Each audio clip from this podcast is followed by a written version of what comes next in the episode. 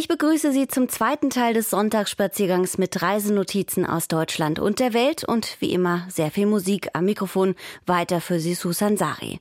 Wir reisen in diesem zweiten Teil pünktlich zur Berlinale in die Kinostadt Berlin. Wir besuchen möglicherweise Fabelwesen, ferne Lichter und Sterne in Amrum bei Nacht. Wir machen uns außerdem auf nach Temeschwar in Rumänien und es geht auch zu einer Winterwanderung in den bayerischen Alpen. Wir starten aber in Berlin, denn heute auf den Tag endet die Berlinale. Zehn Tage lang flackerten 239 Filme über die Leinwände der rund 30 Spielstätten in der ganzen Stadt. Filmemacherinnen und Filmemacher, Stars und Sternchen liefen also täglich über den roten Teppich am Potsdamer Platz und seit dem Jahr 2000 also schon das Zentrum der Filmfestspiele. Aber auch außerhalb des Festivals ist Berlin eine Kinostadt. Über 100 Kinos sind noch aktiv, Multiplexe, Programmkinos und Filmpaläste, die finden sich überall in der Stadt. Wolfgang Martin Hamdorf hat sich auf Kinotour in Berlin begeben. Fans und Fotografen stehen an der Absperrung am roten Teppich und warten auf die Ankunft der Stars. Der Berlinale Palast ist normalerweise ein Musicaltheater. Jetzt war er mit 1631 Plätzen die größte Spielstätte der Berliner Filmfestspiele. Auch die Kinosäle des ganz in der Nähe gelegenen Cinemax sind in diesen Tagen stark frequentiert, die Gaststätten auf dem eng bebauten Areal überfüllt. Die befahrene Potsdamer Straße teilt das Areal am Potsdamer Platz. In ihrer Mitte liegt auf 320 Meter Länge der Boulevard der Stars, eine Imitation des weltbekannten Walk of Fame in Hollywood. Aus polierter Bronze sind hier Sterne für die großen Namen des deutschen Films von Max Skladanowski bis Romy Schneider in den Boden gelegt, aber auch für Lebende wie Regisseur Wim Wenders. Aber der goldene Glanz ist stumpf geworden und der rote Bodenbelag brüchig. Heute bedarf es einiger Fantasie, um sich vorzustellen, dass Wim Wenders hier 1987 seinen Film Der Himmel über Berlin drehte. In der ehemaligen innerstädtischen Brache zwischen Mauer und Philharmonie schickte er den greisen Schauspieler Kurt Bois auf die Suche nach der Vergangenheit. Der Potsdamer Platz. Das war ein, ein belebter Platz. Straßenbahnen, Omnibusse mit Pferden und zwei Autos. Meines das vom Schokoladenhamann. Nach Mauerfall und Wiedervereinigung entstand hier ein neues Stadtzentrum. Halb japanisch futuristisch, halb schwäbisch solide. Der Potsdamer Platz sollte Symbol der überwundenen Teilung sein und wurde mit diesem Grundgedanken dann im Jahre 2000 auch Zentrum der Berlinale. Die, die alt genug sind oder schon lange genug in Berlin, können sich vielleicht erinnern, dass dann sehr viel sehr schnell ging und vielleicht auch sehr unüberlegt. Der Potsdamer Platz wurde an Sony und Daimler verkauft und äh, Sony musste sozusagen zusagen, dass die Filmhausidee, die es eben schon gab, integriert wird in ihr Vorhaben. Heute steht hinter einer silbergrauen Metallfassade das neunstöckige Filmhaus mit dem Museum, einer Filmschule und zwei Kinosälen. Stefanie Schulte-Strathaus ist die künstlerische Leiterin des Instituts für Film- und Videokunst Arsenal. Zum Gespräch haben wir uns im sechsten Stock des Filmhauses getroffen. Wir sitzen hier in einem der schrecklichsten Räume wahrscheinlich im Filmhaus. Ähm, es war auch gar kein Raum, das war eine Nische, die einfach durch eine komische Architektur entstanden ist, mit einer Säule vom Fenster. Man kann nicht ans Fenster rantreten. Wir haben hier äh, nicht die beste Luft, wir haben hier Lärmbelästigung von der Straße. Wirklich kein Ort, der in irgendeiner Form inspiriert. Der Platz unter der Kuppel des ehemaligen Sony Centers ist eine Baustelle. Die unterirdischen Cinestar-Kinos sind insolvent und seit zwei Jahren geschlossen. Die beiden Kinosäle des Arsenal haben ihr Stammpublikum, trotz alledem. Man hat uns das dann immer gesagt, die ganzen Jahre. Ne? Wir kommen gerne wegen euch, aber auch wirklich nur wegen euch. Und ansonsten ist es hier nicht schön. Wir haben hier keine Aufenthaltsqualität. Im nächsten Jahr endet ein Stück Filmgeschichte am Potsdamer Platz die Miet- und Nutzungsverträge enden und wo das Zentrum der Berlinale in Zukunft liegen wird, ist noch offen. Die Kinemathek und ihr Museum verlassen das Filmhaus und das Arsenal schließt seine Büros und zwei Kinosäle schon zum Ende dieses Jahres. Das ganze Institut zieht in den multikulturellen Berliner Stadtteil Wedding in das Kulturzentrum Silent Green. Schon jetzt ein wichtiger Spielort für die Berlinale. Durch ein altertümlich anmutendes Portal kommt man in den Innenbereich. Wären da nicht die Berlinale Plakate, niemand würde hier ein Kino vermuten. Im Hintergrund ist die Silhouette der alten Friedhofskirche zu sehen. In ihr wurden in den letzten Jahren bereits Filme vorgeführt. Dieses Jahr befindet sich das Kino im Untergeschoss. Betonhalle steht in leuchtenden Buchstaben auf dem grauen Träger über dem Eingang. Im Inneren ist alles Sichtbeton.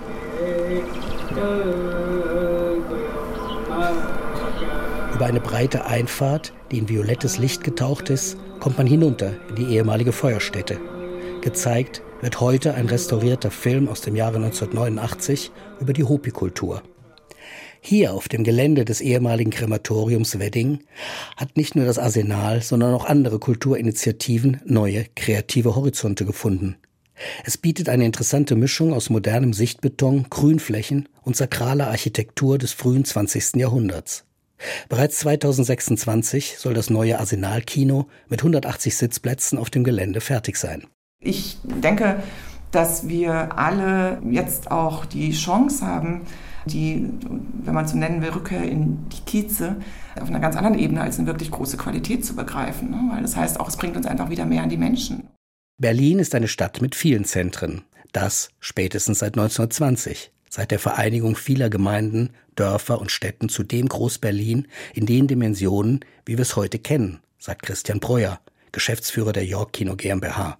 Zu ihr gehören 14 Arthouse-Kinos in ganz unterschiedlichen Teilen Berlins. Natürlich wäre es schön, wenn wir ein in dem Sinne lebendiges Zentrum gehabt hätten. Das hat nicht funktioniert. Gleichwohl sehen wir ja, dass Berlin weiter eine wahnsinnige Dichte hat und während noch bis in die Zehnerjahre hinein sehr viele Kinos schließen mussten, haben wir zuletzt auch viele Wiederöffnungen erlebt. Keine Stadt der Welt hat so viele Arthouse-Kinos wie Berlin. Die Arthouse-Besuchermarktanteil in Berlin ist mit 30 Prozent etwa doppelt so hoch äh, als im Bundesgebiet. Die Berliner sorgen für 8% der Kinoeintritte, währenddem wir etwa 4% der Einwohner haben. 1963 wurde das repräsentative Kino International an der Karl-Marx-Allee in der Nähe des Alexanderplatzes eröffnet. Im Ensemble mit dem gegenüberliegenden Café Moskau war es ein Paradestück sozialistischer Stadtplanung. Im Wettkampf der Architekten im Kalten Krieg.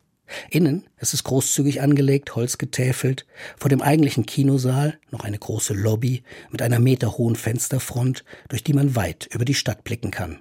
Die Idee des Kino International war, als solitär einerseits zu zeigen, damals ja noch stark im Wettstreit mit dem Westen, was Architektur kann, allerdings auch von vornherein ein Multifunktionshaus. Das heißt, hier waren von Anfang an vor allem Filmvorführungen, aber es gab daneben auch einen Jugendclub, es gab Friseurwettbewerbe etc. Und das macht das Kino international so einzigartig, denke ich, denn es ist eines der wenigen Bauten der DDR-Nachkriegsmoderne, das heute noch so genutzt wird, wie es geplant wurde.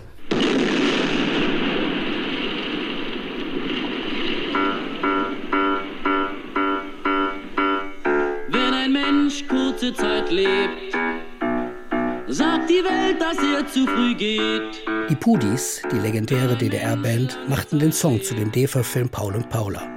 Er zeigt unter anderem auch die Zerstörung historischer Altbauten um den Alexanderplatz für die sozialistische Stadtmitte. Auch Paul und Paula wurde im Kino international uraufgeführt, wie manche andere, die nicht hundertprozentig in die heile Welt der Partei passten. Legendär sicherlich die Premiere von Spur der Steine mit Manfred Krug, ein Film über eine aufmüpfige Arbeiterbrigade, der dann gleich zu Tumulten bei der Premiere und schließlich zum Verbot drei Tage danach geführt hat und erst im Zuge der Wende wieder aufgeführt wurde. Und dann sicherlich auch der Film, der vielleicht am sinnbildlichsten für das Kino international steht, das ist Coming Out. Coming Out ist der erste Schwulenfilm der DDR, der hier Premiere hatte am 9. November 1989. Und als der Film begann, war noch alles beim Alten und nach der Premierenfeier war es eine andere Welt. Denn da waren die Grenzen geöffnet worden. Bis zu diesem Zeitpunkt soll auch Erich Honecker oft Premierengast gewesen sein.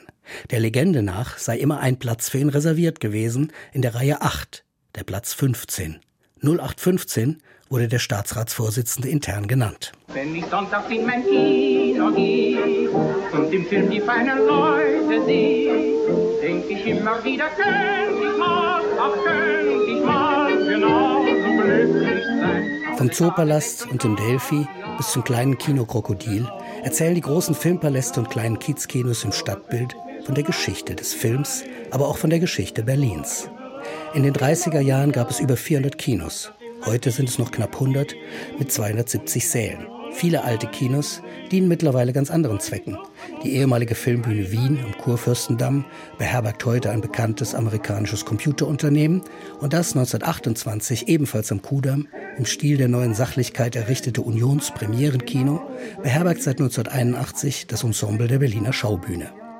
Das älteste heute noch aktive Kino, das Movimento im belebten Stadtteil Kreuzberg, wurde 1907 noch als Lichtspieltheater am Zickenplatz eröffnet.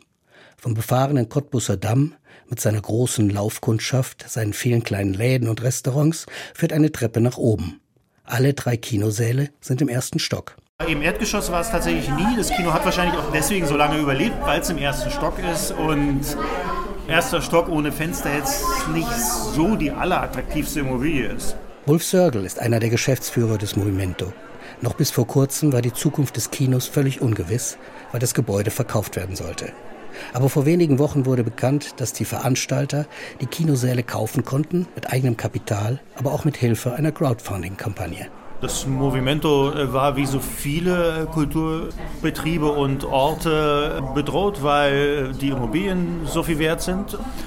Ja, das ist ja die größte Bedrohung überhaupt für alle möglichen Dinge heutzutage. Und ja, zum Glück haben wir es jetzt geschafft. Das Movimento wird es äh, hoffentlich noch sehr lange weitergeben. In dem sehr belebten Stadtteil ist auch das Kino beliebt. Vielleicht auch gerade wegen seiner profilierten Programmgestaltung. Wir zeigen sehr viele Kinderfilme, sehr viele Dokumentarfilme, sehr viele Filme, die nicht einfach sind, sondern zu Gesprächen herausfordern. Das ist so ein bisschen das Ziel. Ja, man kommt hierher und es gibt nicht nur Kino, sondern es gibt was zum Nachdenken. Was ist unser Publikum? Es gibt natürlich viele Kinder, wir zeigen auch viele Kinderfilme. Es gibt viele Leute aus der Gegend hier, aber relativ viele kommen auch aus ganz Berlin. Was ist das Besondere an der Gegend hier? Hier wohnen viele junge Leute. Also unser Publikum ist für ein Kino, was nicht Mainstream im Wesentlichen jedenfalls zeigt, sehr jung. Wie jung? Das zeigte sich nach den langen Schließungen im Zuge der Covid-Pandemie. Für alle Berliner Kinos eine schwere Belastung. Nach der Pandemie, die ersten, die wiederkamen, nach dem ersten Lockdown waren die Kinder. Die sind hier die Treppe hochgestürmt und haben Kino, Kino geschrien.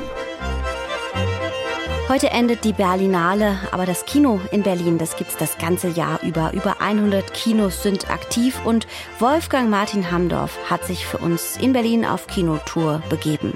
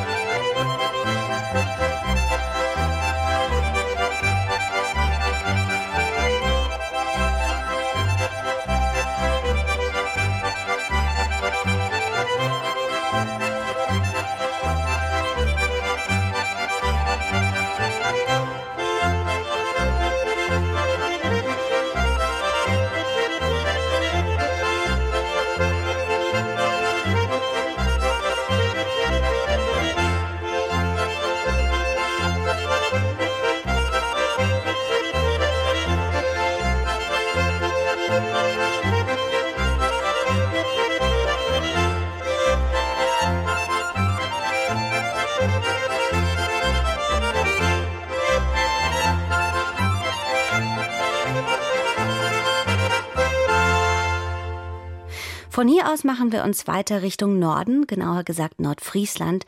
Und das zunächst musikalisch mit dem Draxet-Duo. Ein Duo aus Nordfriesland mit einer besonderen Vertonung eines Gedichtes von Jens Mungard, einem Poeten der Insel Sylt, der im Jahr 1940 im KZ Oranienburg ermordet wurde, auch weil er sich nicht verbieten ließ, in seiner Muttersprache Friesisch zu dichten. Er singt Ströndistel es min Blum. Stranddistel ist meine Blume. Stranddistel nennen sie auch mich. Sie wächst auf Dünensand, ich auf diesem Lebensstrand. Und Stacheln haben wir beide. Legt es met een keer te lopen en de wind mocht met het hier. Dagloos gongen boefles straten en bloed hier te zien. Zijn weitergangen en zijn mening trouw te blijven. Ek te kieren en het schoenen van de keren. Lachend even. Strand is er les mijn bloem. Strand is er neem zoek me. Je groot op tunemsen, ik op des levensstrand. En protte, ho wat. Strand is er les mijn bloem. Strand is er neem zoek me. Je kreut op dunumsen, ik heb des levensstrand en grotten. Hou wat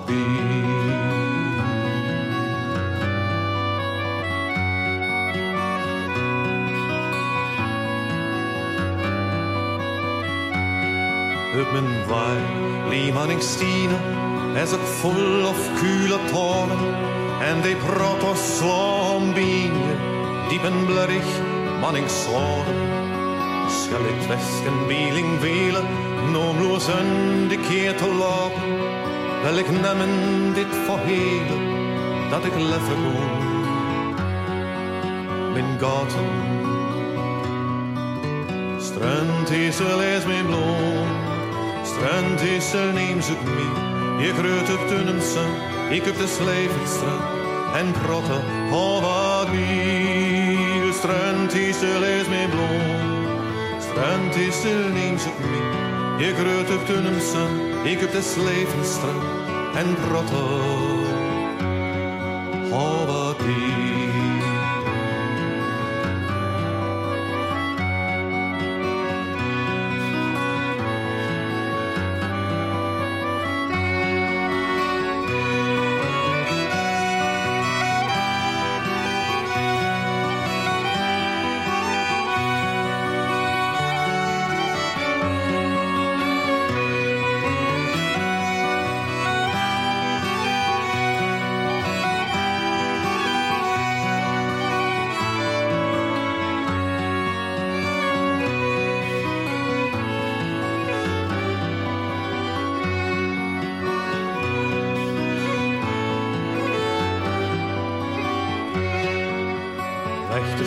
Keer te lopen en die windbochten met het hier. Krachtloos honger boven straten en bloed hier te zien. Want de jenste ting moest zitten, weet ik dat je is ben blieven. Mij de keren je of leten, krabbe ben waaien even. Strand is er is mijn bloem. Strand is er eens opnieuw. Je groeit op kunsten, ik heb de Slevenstra En brotten, oh wat bier. Strand is de lees mijn bloem. Strand is er eens opnieuw. Je groeit op kunsten, ik heb de Slevenstra En brotten,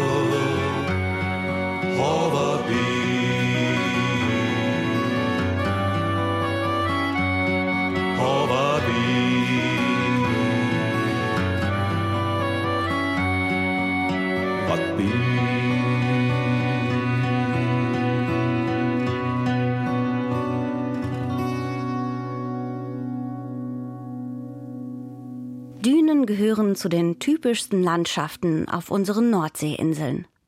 Gewöhnlich hält man sich am helllichten Tag in dieser urtümlichen Umgebung auf, zum Sonnenbaden zum Beispiel oder wenn man zum Strand will.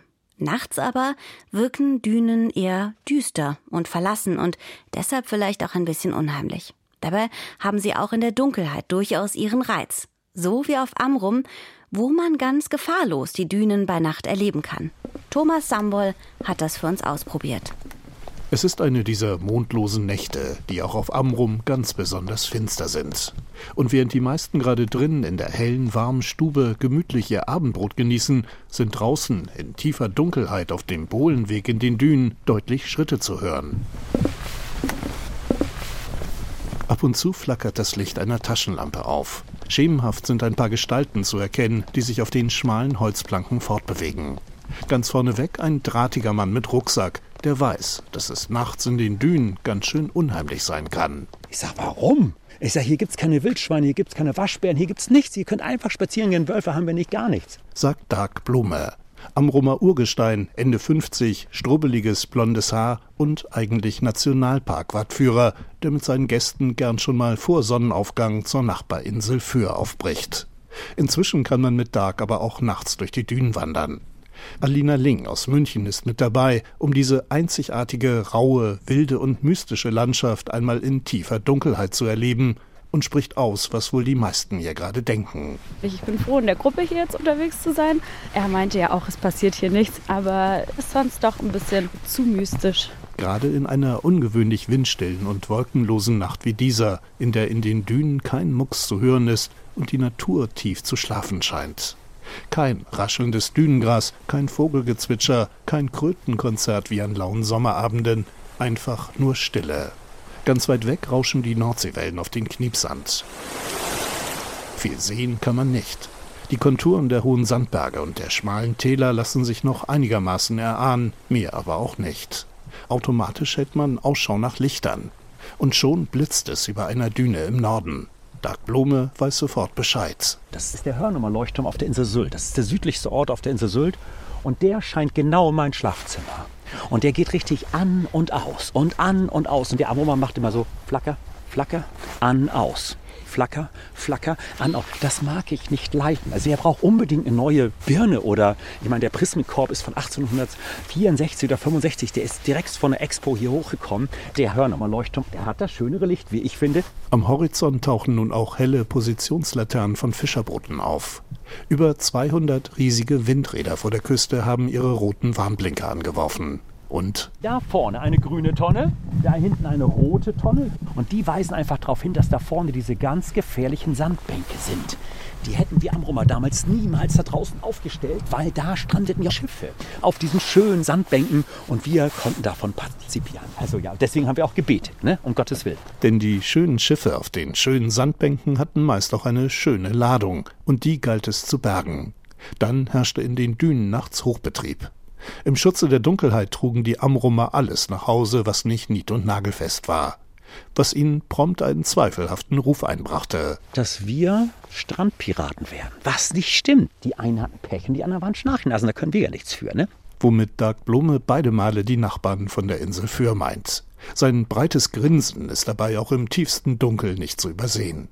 Sich über Föhrer und Sylter lustig zu machen, ist auf Amrum Volkssport, egal zu welcher Tageszeit, auch nachts in den Dünen.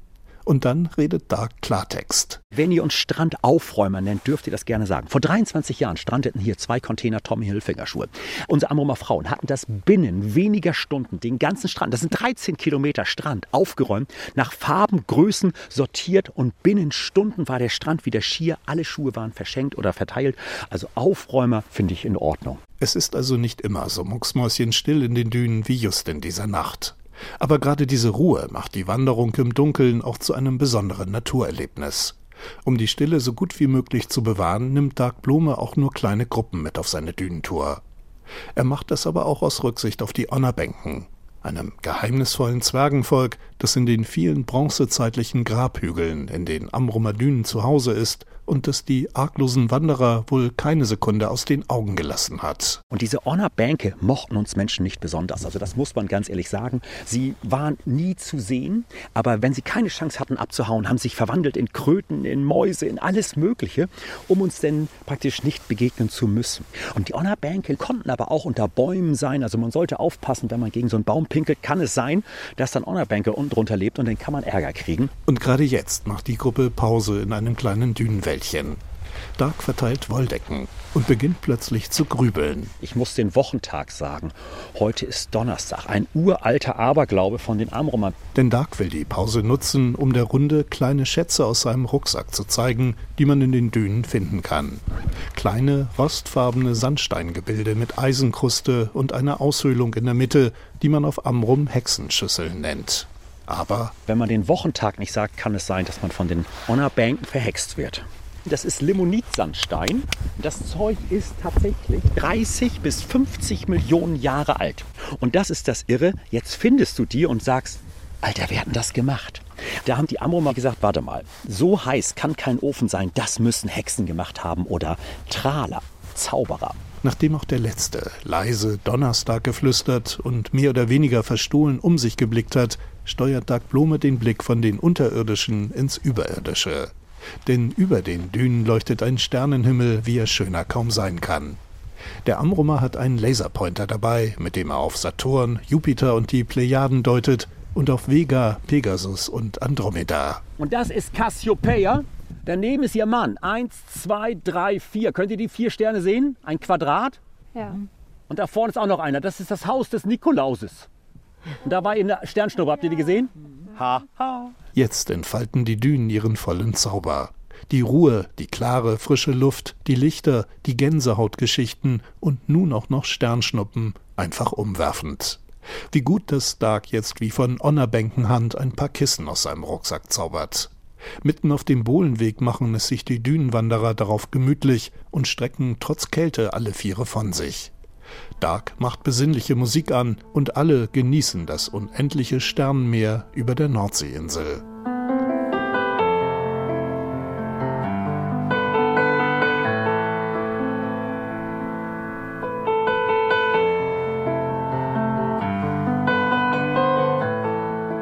Dann geht's zurück ins kleine Norddorf, das nach der Dunkelheit in den Dünen fast wie eine glitzernde Großstadt wirkt.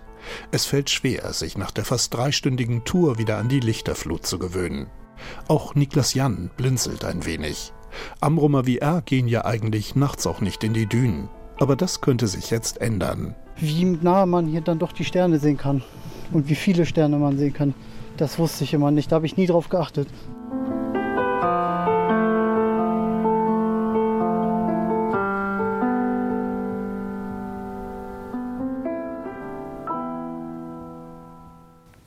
Fabelwesen, ferne Lichter und viele Sterne, all das sind Dinge, die man vielleicht bei Nacht auf den Dünen Amrums erleben kann.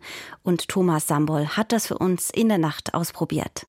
Einen Moment verweilen wir noch musikalisch hier mit dem Trio um den Geiger Peter Urbrand, der auf der nordfriesischen Insel Fanö lebt und sich mit den musikalischen Traditionen der nordfriesischen Inseln beschäftigt und viele alte Melodien gesammelt hat, wie zum Beispiel dieses hier.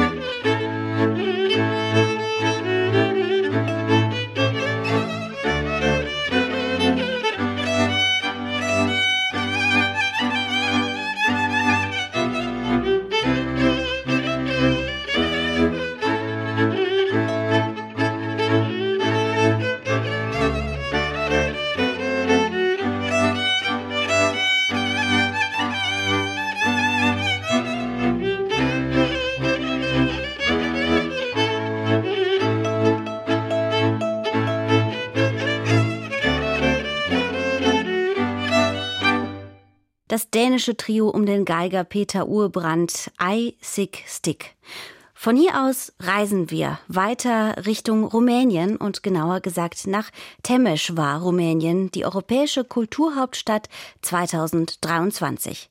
Der Bürgermeister Dominik Fritz, der stammt aus Freiburg und die deutsche Minderheit spielt in dieser Region, dem Banat, eine traditionell wichtige Rolle.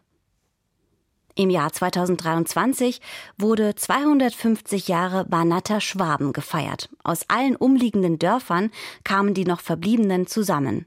Die meisten aber aus Deutschland, wohin sie seit den 90er Jahren ausgewandert sind. Auch die Literaturnobelpreisträgerin Hertha Müller ist Banater Schwäbin. Terry Albrecht hat sich auf ihre Spuren in Temeschwar begeben. Drei große Plätze gehen in der Altstadt Temeswars ineinander über. Häuser aus der Sezessionszeit, dem magyarischen Jugendstil, verspielt und prachtvoll zugleich.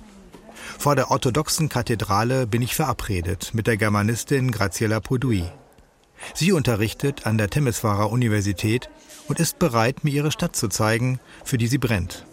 Schöne Stadt, die ich sehr liebe, ja, im Geiste der Multikulturalität. Ich komme aus Siebenbürgen, aus Kronstadt aber Temeswar gefällt mir besser.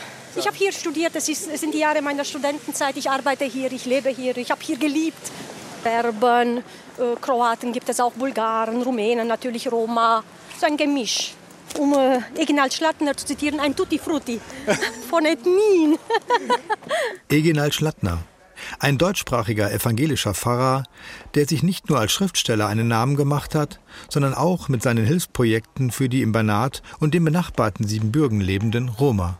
Schauen Sie mal, was für schöne Gebäude im Jugendstil. Ja, ja. ja fantastisch. Und so große Gebäude mhm, auch. Ne? Mhm, mhm, also das ist wirklich sehr, sehr auffällig und vor allen Dingen auch drei große Plätze. Also ja, ja, aber es erinnert an dieses Gepräge der Monarchie, dieses K und K. So, wir müssen jetzt abbiegen, so ein bisschen verwinkelt. Ja diese Kirche, das ist die rumänische orthodoxe Kirche, die Kathedrale. Ja. Und im Zentrum am Domplatz, das ist der Domplatz, auch heute sagt man im Deutschen Domplatz, auf Rumänisch äh, Piazza Uniri, also der Vereinigungsplatz auf Rumänisch. Und man geht zum Dom. Wir passieren die in einem Gebäude aus der Barockzeit untergebrachte Musikhochschule, wo bei offenem Fenster geprobt wird. Der Einfluss der alten K&K-Zeit. Ein Spaziergang durch Temeswar ist, als würde man in einem Geschichtsbuch blättern. Und ein großes Kapitel erinnert an die Zeit, als Österreich-Ungarn das Leben bestimmte. Abzulesen auch an einem Gebäude an der Rückseite der Oper. Das Ungarisch-Deutsche Theater. Fünf Schaufenster mit Werbeplakaten für Theaterstücke. Jeweils zweieinhalb Fenster für Stücke in Deutsch und in Ungarisch.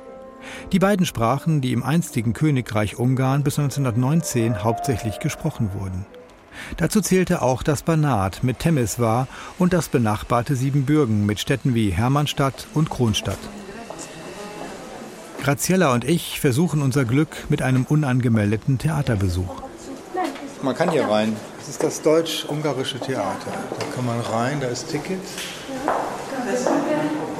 Hier ist das ungarische Theater. Das ist, ach, das heißt also ungarische Theater ist. Theater Magyar hier, aber auch das Deutsche ist oben. Ach so, auch hier. Das Deutsche, das, auch das Ungarische ist im gleichen Gebäude. Ach, es gibt zwei verschiedene Bühnen.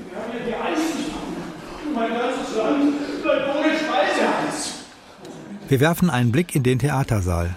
Das Märchen Die Schneekönigin von Hans Christian Andersen wird gerade für eine Gruppe von Kindern aufgeführt. Als ich Graziella frage, wie es kommt, dass das Deutsche hier in der Stadt eine so große Rolle spielt, erhalte ich einen kleinen Geschichtsexkurs über die besondere Historie der Region. Die Banater Schwaben kamen ja 1716, also in drei Wellen. Das heißt ja, die ersten fanden den Tod, die zweiten fanden die Not und die dritten fanden das Brot. Das deutschsprachige Theater hat auch die heute in Berlin lebende Literaturnobelpreisträgerin Hertha Müller besucht. Sie hat auch an der Temeswarer Universität Germanistik und Rumänistik studiert, an der ich unterrichte, ja. Und dann hat sie noch zwei Jahre als Übersetzerin gearbeitet in einem äh, Maschinenbaubetrieb. Und sie wurde dann entlassen, weil sie die Zusammenarbeit mit dem Geheimdienst verweigert hat. Und dann ja, war genau. sie zwei ja. Jahre hat sie sich über dem Wasser gehalten mit, äh, sie hat im Kindergarten gearbeitet, in der Schule und dann ist sie ausgewandert. Graziella schlägt vor, zum Nikolaus-Lenau-Gymnasium zu gehen, eine deutschsprachige Schule fünf Minuten Fußweg von hier. Gleich hinter der serbisch-orthodoxen Kirche, wo die berühmteste Banata-Schwäbin zur Schule ging. Lauter Schüler mit Doktorhüten empfangen uns. Abschlussfeier der Zwölfklässler. Die 11. und die 12. Klasse hat äh, Hertha Müller hier besucht. Sie hat dann bis 14 im Dorf gelebt, in Nitzki-Dorf. Und äh, sie hat dann auch gesagt, sie hat, äh, wie sie nach Temeswar gekommen ist, hat sie die rumänische Sprache erlernen müssen. Und die rumänische Sprache war für sie wie das Geld, das nie reichte. ja. Ihre Mutter wurde deportiert im Namen dieser Kollektivschuldthese. Alle die Rumänien-Deutschen wurden nach 1945 zur Arbeit in die Ukraine deportiert. Mir fällt der eigene Zungenschlag des Deutschen auf, der hier gesprochen wird und mir durch Hertha Müllers Tonfall vertraut ist. Es ist ein eigenes Deutsch, so eine Melange zwischen dem Banal-Schwäbischen, dem Hochdeutschen mit rumänischem Einschlag, denn sie hat auch sehr viele Wendungen, Sprichwörter aus dem Rumänischen, die sie dann äh, ins Deutsche übersetzt und die dann für den deutschen Leser irgendwie befremdlich klingen.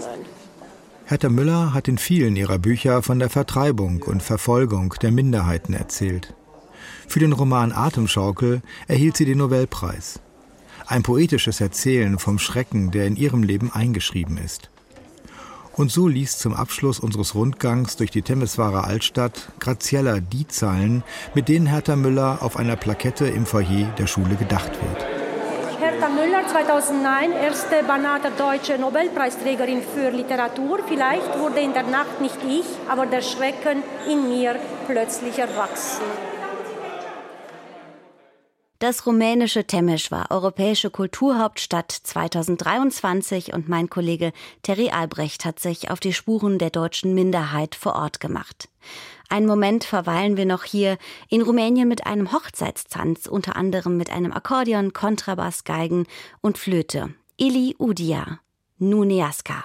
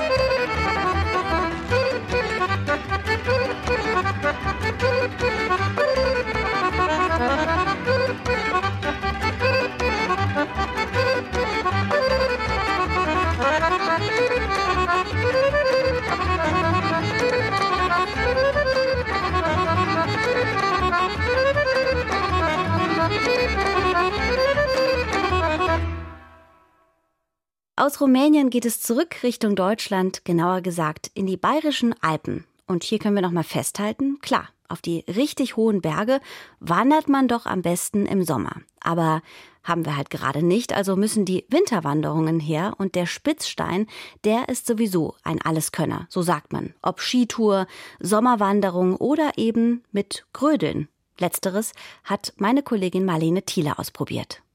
So viel vorab, der Zwiebellook lohnt sich heute. Denn auf 1596 Meter Höhe pfeift ein ordentlicher Wind. Aber erst einmal lassen wir Mütze und Handschuhe eingepackt und starten im dünnen Pulli. Unser heutiges Ziel ist der Spitzstein in den Chiemgauer Alpen. Mein Wanderkumpel Norbert kennt ihn schon ganz gut. Ich war bestimmt schon zweimal im Winter und zweimal im Sommer.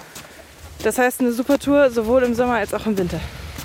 Ja, ist halt, du hast halt unterwegs zwei Hütten, insofern ist es nicht ganz start und man trifft dann schon unterwegs öfters mal Leute, aber das macht ja nichts. Es gibt verschiedene Aufstiegsmöglichkeiten. Wir machen die etwas längere Tour von Sachrang aus. Der Parkplatz ist voll, doch viele Ausflügler ziehen sich die Langlaufski an. Sachrang ist auch ein Loipenparadies. Nach einem kurzen Stück durchs Dorf kommen wir außerdem an einem Familienskihang vorbei. Die Kinder werden von den Tellerliften hinaufgezogen, wir laufen selbst. Die ersten Meter führen durch den Wald an einem Bach entlang. Es geht schnell aufwärts. Der Wald wird weniger und bald sind wir in der Sonne. Der Spitzstein ist gut ausgeschildert. So, wir sind an einer Weggabelung angekommen. Wir haben hier einen wunderschönen Blick über. Welches Gebirge ist das? Ja, da hinten äh, Duxer Alpen vermutlich. Und da drüben der Wilde Kaiser, beziehungsweise vorher der Geigelstein auf der anderen Seite. Ähm, rechts geht es zur Gogelalm und zur Storneralm. Zu einem Parkplatz auch. Wir müssen weiter hoch. Da sind auch mehrere Hütten. Ja, das eine ist das Spitzsteinhaus und das andere heißt Altkaseralm oder so ähnlich. Und wenn man leise ist, hört man tatsächlich, dass die Leute da heraus auf der Terrasse schon ein Erfrischungsgetränk genießen. Also hat beides im Winter auch offen. Ja, ist ja unten auf dem Tafel gestanden, ganzjährig geöffnet. Die Einkehr kommt natürlich erst nach dem Gipfel und wir brauchen noch rund anderthalb Stunden. Der Weg hat verschiedene Varianten. Wir verzichten auf den Abstecher über den Weiler Metallleiten und auch auf den schwarzen, steilen Aufstieg. Denn der festgetretene Schnee ist ziemlich rutschig. Ohne Grödel, also kleine Metallhaken, die man sich über die Schuhe ziehen kann, ist man heute aufgeschmissen. Ein paar Wanderer tragen sogar Schneeschuhe. Der Wind pfeift gehörig. Es ist Zeit, Pullover, Jacken und Mützen anzuziehen. Der Weg schlängelt sich jetzt recht schmal durch Latschen hindurch den Gipfel hinauf. Definitiv sind wir heute nicht alleine unterwegs. Beim Spitzstein ist das aber nicht schlimm, denn oben ist genug Platz für alle. Ein Gipfelkreuz gibt es natürlich auch und eine Gipfelkapelle. Rund 30 Leute genießen Sonne und Brotzeit. Eine Wanderin schaut in die Ferne. Ja, heute ist wirklich wunderbare Aussicht. Man sieht jetzt hier auch gerade schon die umliegenden Gipfel, sogar mit Gipfelkreuz, weil heute ist wirklich strahlende Sonne. Es war zwar kurzzeitig beim Aufstieg auch ein bisschen neblig bedeckt, aber jetzt ist wieder alles klar aufgezogen. Und äh, ja, dementsprechend schön liegt auch hier der Schnee glitzernd vor uns. Hat so zapfige minus 9 Grad. Und ich würde sagen, zwischendrin hat man die auch gespürt. In der Sonne jetzt gerade geht's. Ist angenehm. Und wenn man läuft, sowieso. Nach der Rast oben freuen wir uns schon, die Pause auf der Almterrasse fortzusetzen. Doch als wir dort vorbeikommen, sehen wir nur ein paar wenige verfrorene Wanderer, die sich komplett in Kapuzen, dicken Schals und Jacken verkrochen haben. Nicht sehr einladend. Also setzen wir unsere Rundtour fort und kommen prompt vom Weg ab. Wir müssen durch tiefen Schnee stapfen. Und so dauert es ein bisschen länger, bis wir wieder am Parkplatz sind. Also mir hat es gut gefallen. Wir haben uns zwar ein bisschen verlaufen jetzt zum Schluss, aber macht nichts. Umwege verbessern die Ortskenntnis. Äh, wie lange haben wir ungefähr gebraucht insgesamt? Was meinst du? Hm, Ich würde sagen so zwei Stunden rauf und zweieinhalb runter. Ja, wir wären schneller wieder heruntergekommen. Aber das lohnt sich auch nur, wenn man die Zeit dann anderswo vertrödelt. Zum Beispiel kommt man bei der Rundtour auch noch an der Gogelalm vorbei. Hier gibt es Suppen, Kuchen, Glühwein und eine windgeschützte Terrasse. Eine Winterwanderung in den bayerischen Alpen und das mit Grödeln, das hat meine Kollegin Marlene Thiele für uns ausprobiert. Einen Moment bleiben wir noch hier in den bayerischen Alpen mit einer besonderen Blasmusik und zwar einer Blaskapelle vom Tegernsee mit einem traditionellen bayerischen Walzer. Hier aber besonders ist, dass das Hauptthema in Moll ist, eine Seltenheit in der bayerischen Volksmusik. Jani Walzer.